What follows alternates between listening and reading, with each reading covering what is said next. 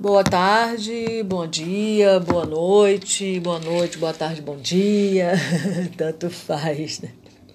É importante que o dia esteja sendo bom. Aqui quem vos fala é uma observadora, observadora de mim mesma, né? É... Ah, e hoje eu acordei com a vontade imensa de ler um livro, sabe? Às vezes eu acredito é, que quando a gente dorme, né? Eu acredito e é validado por algumas leituras espíritas, né, e, e pela consciência de espírita também, né, muito utilizado essa, essa crença, né, é, de que quando a gente dorme, a gente desdobra. O que, que é desdobramento? Né? Tem uma coisa que está dobrada, ela vai ser desdobrada, ela vai ser aberta, não é isso? Teu casaco está dobrado, você desdobra o casaco. Ele se torna uma peça inteira. Ele estava dobrado. Né? Então, aqui, quando eu estou te falando, eu estou em vigília, que chama que os espíritas ou espiritualistas né, chamam de vigília. Estou em vigília, eu estou na onda beta, neural beta. Muito bem. Quando eu durmo, né? Eu desdobro, ou seja, o meu espírito se afasta do meu corpo, sai do meu corpo, vai viver a vida dele, digamos assim, tá? É, lembra que Jesus falou: aonde está o seu tesouro, aí está seu coração? Pois é. Quando nós estamos aqui, em vigília presente, nós usamos máscaras. Mas não porque sejamos falsos, tá? É um meio de sobrevivência, é um meio de socializar. É o meio que eu já chamei na sociedade de hipócrita várias vezes, né? Porque nós falamos uma coisa e fazemos outra. Quando eu falo nós e quando eu falo a sociedade é hipócrita, eu estou inserida nessa sociedade. Então, se a sociedade é hipócrita, eu também sou, né? Às vezes eu, eu chamava a atenção disso de um, de um amigo que sempre falava isso. Ah, porque o ser humano, porque o ser humano. Ah, tá, então você, né? é, porque o ser humano, o ser humano, as pessoas. Como assim, né? Você está fora da, desse contexto, você está fora da humanidade, né? você está fora da sociedade, né? Então eu estou falando de uma sociedade como um todo então, quando eu falo que a sociedade é hipócrita, eu também estou me inserindo, né, até certo ponto nessa hipocrisia também, porque é necessário para a minha sobrevivência nessa sociedade, né? Então, não venha ser uma coisa do tipo é, tão é, dicotômica, né? Tão certo, errado, não, ela é falsa, né? Ela é uma pessoa falsa, não confia nela, não. É... É... Não necessariamente isso, né? Lógico que existem as pessoas que são o tempo todo falsas, né? Geralmente, quando uma pessoa ela se apresenta como falsa diante de uma pessoa, porque ela está sendo falsa diante de si mesma. São pessoas que não se assumiram, são pessoas que não se conhecem, que não sabem quem são e que não estão muito certa de quem são, né? Então ela passa essa ideia de falsidade, né? Pessoa falsa. Né? Mas todos nós estamos revestidos de máscara, né? Você vê um filho. Um filho. Eu conheci uma pessoa, eu vou, vou falar uma, de uma experiência mesmo que eu vivi, assim, que eu presenciei, tá? De uma coisa que eu, que eu vi, que eu assisti, né? É um menino que ele, numa casa, ele se comportava de determinada maneira, que era na casa do pai dele, ele se comportava de acordo com a exigência e expectativa do pai dele. E quando ele ia para casa da mãe, né, aquela coisa de 15 em 15, né? E quando ele ia para casa da mãe, ele era completamente o oposto da casa do pai, porque a mãe exigia um comportamento completamente oposto. E ele se adaptava de tal maneira que ele nas duas casas ele era duas crianças diferentes. Você vê que coisa incrível, né? É, ele, eu vi, eu presenciei. Falei, gente, como pode isso, né? Uma pessoa ser absolutamente diferente em duas. Ele, ele se adapta completamente ao ambiente. É um ser humano extremamente adaptável. O ser humano, de uma forma geral, ele é adaptável, né? Então veja bem, durante o dia nós vestimos máscaras para suprir a necessidade de aceitação. Aceitação pelos parentes, aceitação pela sociedade, aceitação. Nós queremos ser aceitos. É muito ruim a gente se sentir rejeitado pela nossa maneira de ser, verdadeira. Então, como método de sobrevivência, isso é uma coisa inconsciente e está no, na mente coletiva do ser humano. Nós ainda temos uma mente muito reptiliana. Então a gente, pelo meio, pela questão de sobrevivência, a gente vai criando máscaras. Assim como esse menino, que era uma criança, uma criança de 4 anos, tá, gente? Não estou falando de uma, de uma, criança de 8, não, estou falando de uma criança de 4, 3 anos. Viveu, vivia esse, essas duas realidades completamente adaptado. É, impressionante, né? Bom, enfim. Então, isso, por exemplo, meu filho diante de mim, ele é uma coisa. Diante da sociedade, ele é outra. Quando ele sai de casa, já não posso dizer que é o mesmo que saiu da minha casa, é o mesmo que está lá fora. Que ele vai ter que se adaptar ao ambiente que ele chegar, né? É, o ambiente fora de casa geralmente é um ambiente hostil, né? Ele é um menino, ele é um homem, ele é uma mulher. Então, é, aí você vai se revestir de máscaras. Por questão de sobrevivência mesmo. Né? Isso não significa que você seja aquilo. Mas, por outro lado, você tem uma essência. Você tem um ser. É, vou pegar uma coisa assim bem chula, tá? Vou pegar uma coisa assim bem Tipo assim, digamos que o cara é um padre, mas ele tem uma vida dupla, tá? Ele é um padre, mas ele costuma visitar. Hoje, hoje é chamado de como mesmo? Lugar onde tem meninas que vendem o sexo. Ah, me fugiu o nome.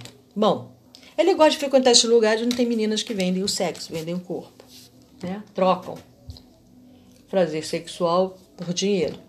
Ele gosta de frequentar esses lugares, mesmo ele sendo um padre. Né?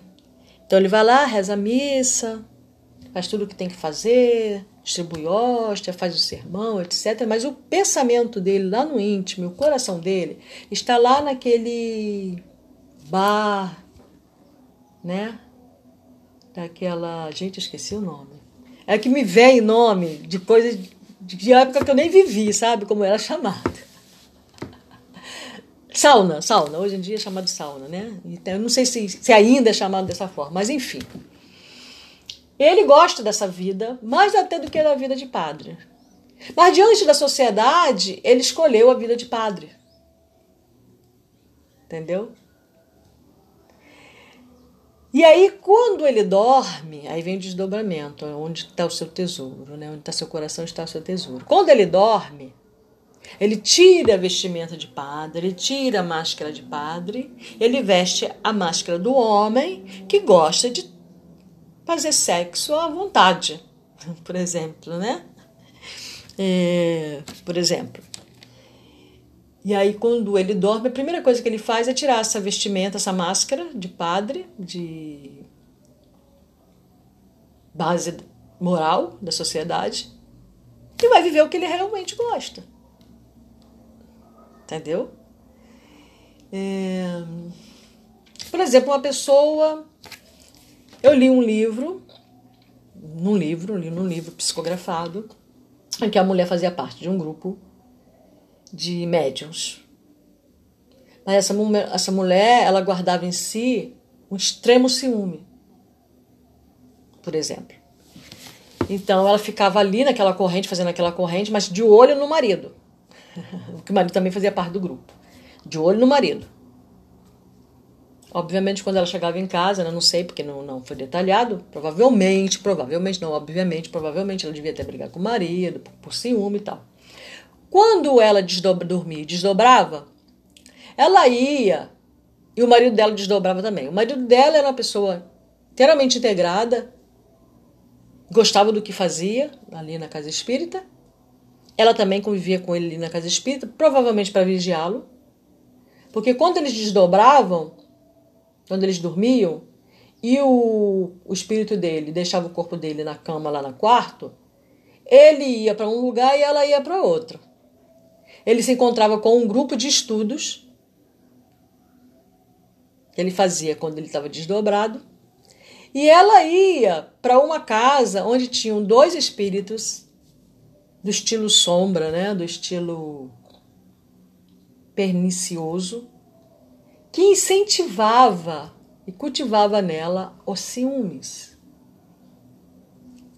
Por exemplo, quando ela chegava lá, eles, ela conversava porque por que ela procurava esse tipo de gente para se relacionar com tal, porque ia assinar embaixo o que ela estava pensando. Então ele mostrava, tá vendo? Ele estava conversando ali com aquela moça, ele estava muito junto, eu ficava mostrando o que tinha acontecido durante o dia para ela, fomentando nela mais ainda os ciúmes, fazendo com que ela tornasse a vida do casal um inferno quando estava em vigília. Ela já acordava de mau humor, ela já acordava irritada, ela já acordava com pensamentos enciumados. Ah, porque ontem você fez, você estava conversando com fulano, porque e ela já estava sendo fomentada pelos espíritos que querem ver a destruição do lar. Que querem ver a separação. Ele não quer ver as pessoas felizes, porque ele não é feliz, né? Obviamente.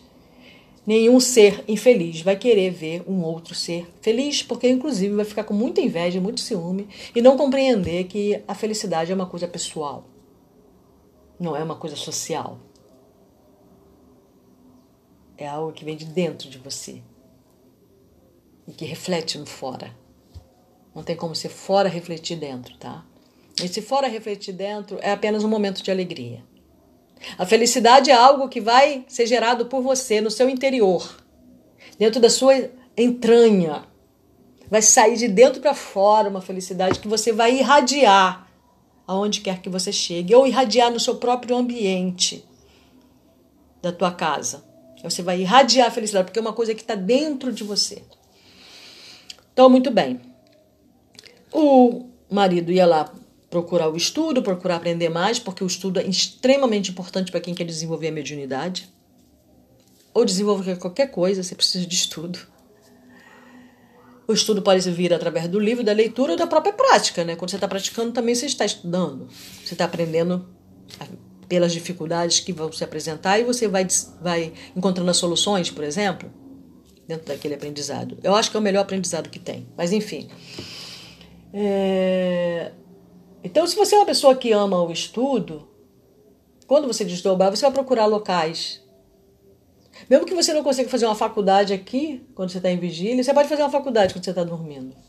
Quando você está desdobrada. Ah, meu espírito saiu, mas e meu corpo? Teu corpo está quietinho lá na cama, vivendo os sonos dele.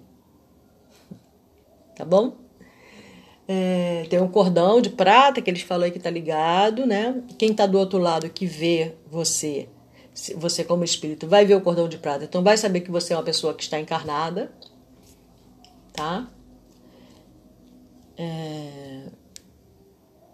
E você consegue ir quanto mais longe é o seu desejo, a sua ambição espiritual, a sua ambição material. Né? Você pode.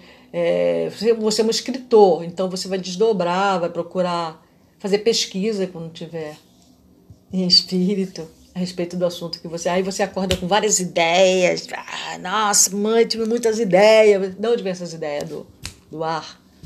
Também. Também. Mas enfim. Então, é, muitas vezes eu acordo com vários ensinamentos na minha mente. Às vezes eu quero passar para o meu para vocês através do podcast, quero falar sobre isso. Mas eu acordo com tantos pensamentos, eu fico ali na minha cama, umas meia hora, pensando um monte de coisa que eu acordei pensando. Coisas boas, tá? Nada de pensamentos negativos. Ensinamentos mesmo que eu é como se eu acordasse e pensasse naqueles ensinamentos para poder guardar bem na minha memória. Às vezes eu quero falar, né, mas eu acabo não, não fazendo. Bom, enfim. Então, nesses dias, um foi. De, um, ah, é? Esse dia foi um dia que eu acordei assim: caramba, eu tenho que ler esse livro. Eu quero ler esse livro. Provavelmente eu esteja lendo até no, no, no campo astral, né? desdobrada. Eu estou fazendo um estudo ou qualquer coisa nesse sentido. Que eu acordei com muita vontade de ler esse livro. Eu tinha até esquecido que eu tinha esse livro em PDF. E aí foi quando eu decidi fazer um podcast sobre o livro. Qual o livro que eu estou falando? Erva do Diabo, de Carlos Castanheda. Carlos Castanheda, ele não tem só este livro. Ele tem vários livros, tá? Sendo que, se eu não me engano, esse Erva do Diabo foi o primeiro a ser escrito. Eu pretendo aqui, através desse PDF, ler, dependendo de como vai ser essa leitura, eu vou ler todos os livros dele. São vários. A Fresta entre os Mundos, A Roda do Tempo, né?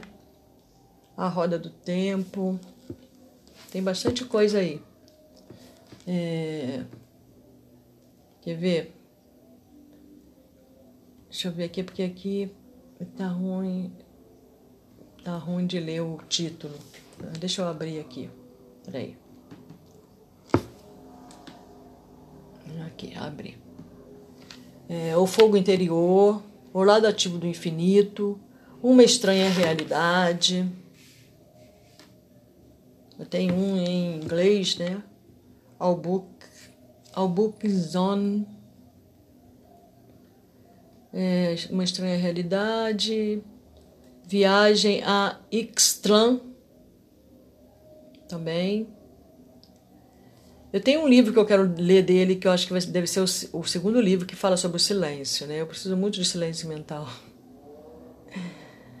né? Então, eu quero ler. Ah, aqui, O Poder do Silêncio. Provavelmente será este o segundo que eu irei ler. Né? E fora esses aí, são os que eu tenho aqui no meu, no meu, no meu laptop em PDF. A arte de sonhar. Eu quero ler, assim, é, os livros dele de uma forma geral. Mas vamos começar com a erva do diabo, que pelo jeito é um dos maiores. Não, não, não. A arte de sonhar é bem grande também, a festa entre os mundos também é grande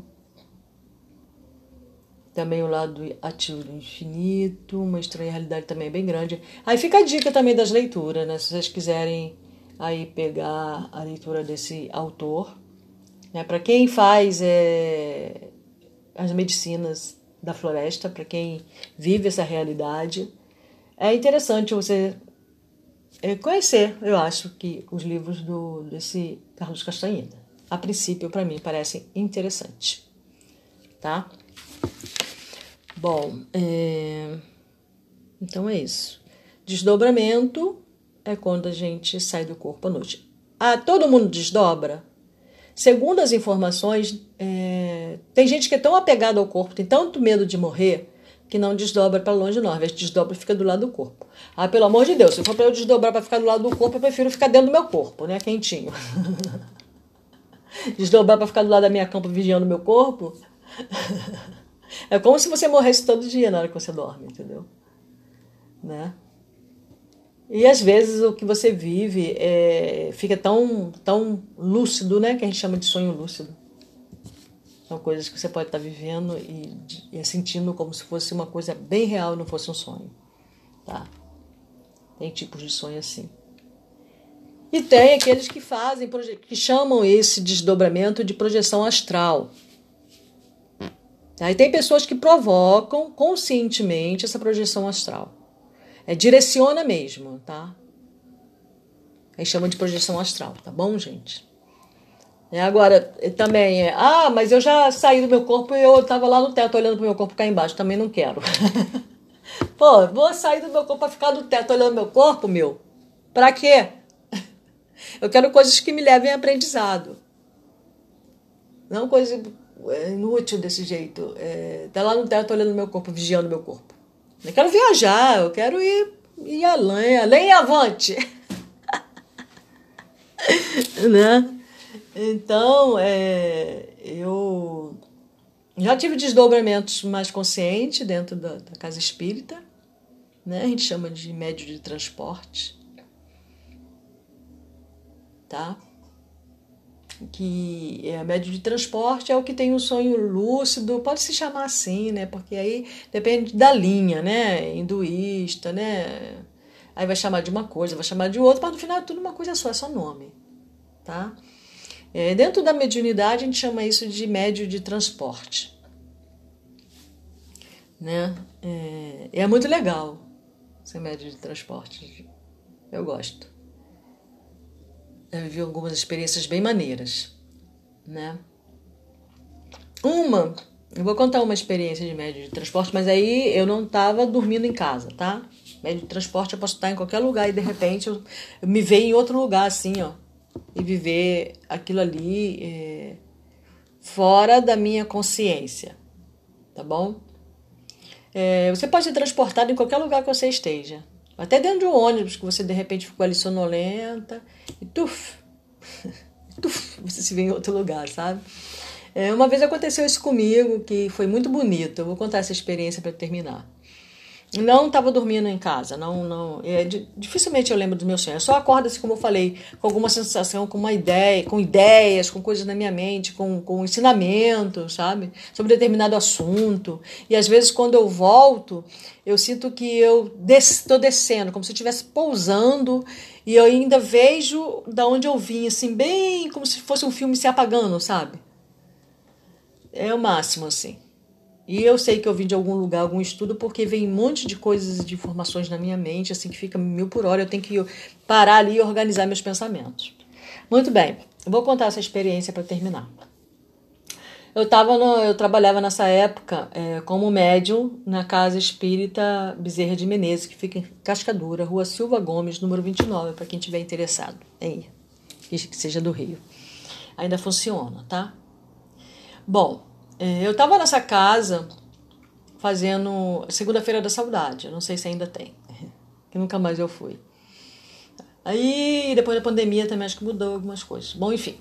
Eu estava nessa casa, era, era chamado Segunda-feira da, da Saudade, eu estava trabalhando como médium, mas, lógico, já remete a psicografia e é, oração pelos que já fizeram sua passagem, principalmente os que são da nossa família. Eu lembro que eu botei o nome do meu primo, né? Que já fez a passagem e de uma maneira muito triste, né? Suicídio inconsciente, digamos assim. Acho que bem consciente, mas ele não chegou a dar um tiro na cara, qualquer coisa do tipo, mas ele fez de tudo para ele, ele, passou pela vida só, ele não viveu. Enfim, mas isso aí é com ele. Não, não cabe a mim o julgamento. Bom, enfim. É, eu fiz a oração por esse primo, né? Para ele encontrar luz, para ele encontrar força, para ele encontrar ajuda. Então eu fiz a oração por ele. E aí, no processo, o que aconteceu? Eu estava lá concentrada, o dirigente da casa começou a fazer as suas é, orações, né? Pelos, pelos que já haviam passado, etc quando eu me vi num lugar. Eu estava lá em pé, né? Estávamos fazendo uma corrente. Eu estava em pé. E aí eu me vi num lugar instantâneo, como se fosse instantâneo, sabe? E quando eu me vi neste lugar, eu estava num lugar escuro, muito escuro. Mas eu sentia que tinha presenças de seres de luz ali. Só que eu não tinha, no local que eu estava, em minha própria condição, não dava condições de eu visualizar esses, esses irmãos. Mas eu sentia a presença desses irmãos, da força deles ali, como se tivesse, como se eu estivesse dentro de uma roda e eles estivessem com as mãos impostas, sabe? Formando uma, um, um, campo de segurança, abrindo um campo de, de segurança, como se fosse assim. Aí, na minha frente, chegou a minha avó, também já fiz a passagem, óbvio empurrando uma cadeira de rodas em que estava sentado esse meu primo. E eu estava de frente para eles, como se estivesse é, impondo minhas mãos também para dar um passe. Né? No caso espírita, a gente dá passe. Só que a experiência foi assim maravilhosa para mim, porque eu comecei a sentir um amor por aquele primo, um amor, gente. Eu não tenho como, não tenho palavras para explicar. O amor que aquela minha avó sentia por aquele ser, que foi o neto dela. Que amor! Que amor! Era um sentimento tão prazeroso, tão intenso. Eu senti o amor dela, era o amor dela que eu estava sentindo e transmitindo para ele. Entendeu? Através das minhas mãos, como dando um passe, eu senti aquele amor dela, e aquele amor foi tomando conta de mim, sabe? De uma forma assim tão intensa que eu fiquei assim maravilhada e eu pude ajudar esse meu primo. E aí eu saí daquela cena e voltei para onde eu estava, que era na casa de Bezerra de Menezes, em pé na fila, lá na corrente. Eu estava com os olhinhos fechados, concentrada. Então eu fiz um desdobramento consciente ali. Que eu vi para onde eu fui, vi o que eu fiz. E eu sentia, como eu falei, eu sentia a presença dos espíritos de luz ali em volta, mas não via. não tinha condições na época de ver esses espíritos. Nem precisava ver também, né, gente? Pra quê, né? O importante é a ação em si, né? De que meu primo ali recebe, recebeu ajuda. Não sei em condições, que condições espirituais ele está, tá? Não sei, né? E nem a minha querida avó. Mas que ela estava ajudando ele, ela estava. Tá? E isso chama-se desdobramento ou médio de transporte, né? No que diz respeito à mediunidade, chama-se mediunidade de transporte, tá bom? E, ao mesmo tempo, foi um desdobramento que aconteceu ali. E esse desdobramento acontece diariamente quando nós vamos dormir. Como eu expliquei, não com todas as pessoas. De uma forma geral, sim, mas às vezes a pessoa desdobra e fica ali do ladinho do corpinho dela, ou fica lá no teto olhando pro corpo, vigiando a casa. Não sai dali daquele reduto, sabe? Muito apegada à casa, né? Muito obcecada pela limpeza. Vai limpar a casa, vai desdobrar e vai limpar a casa.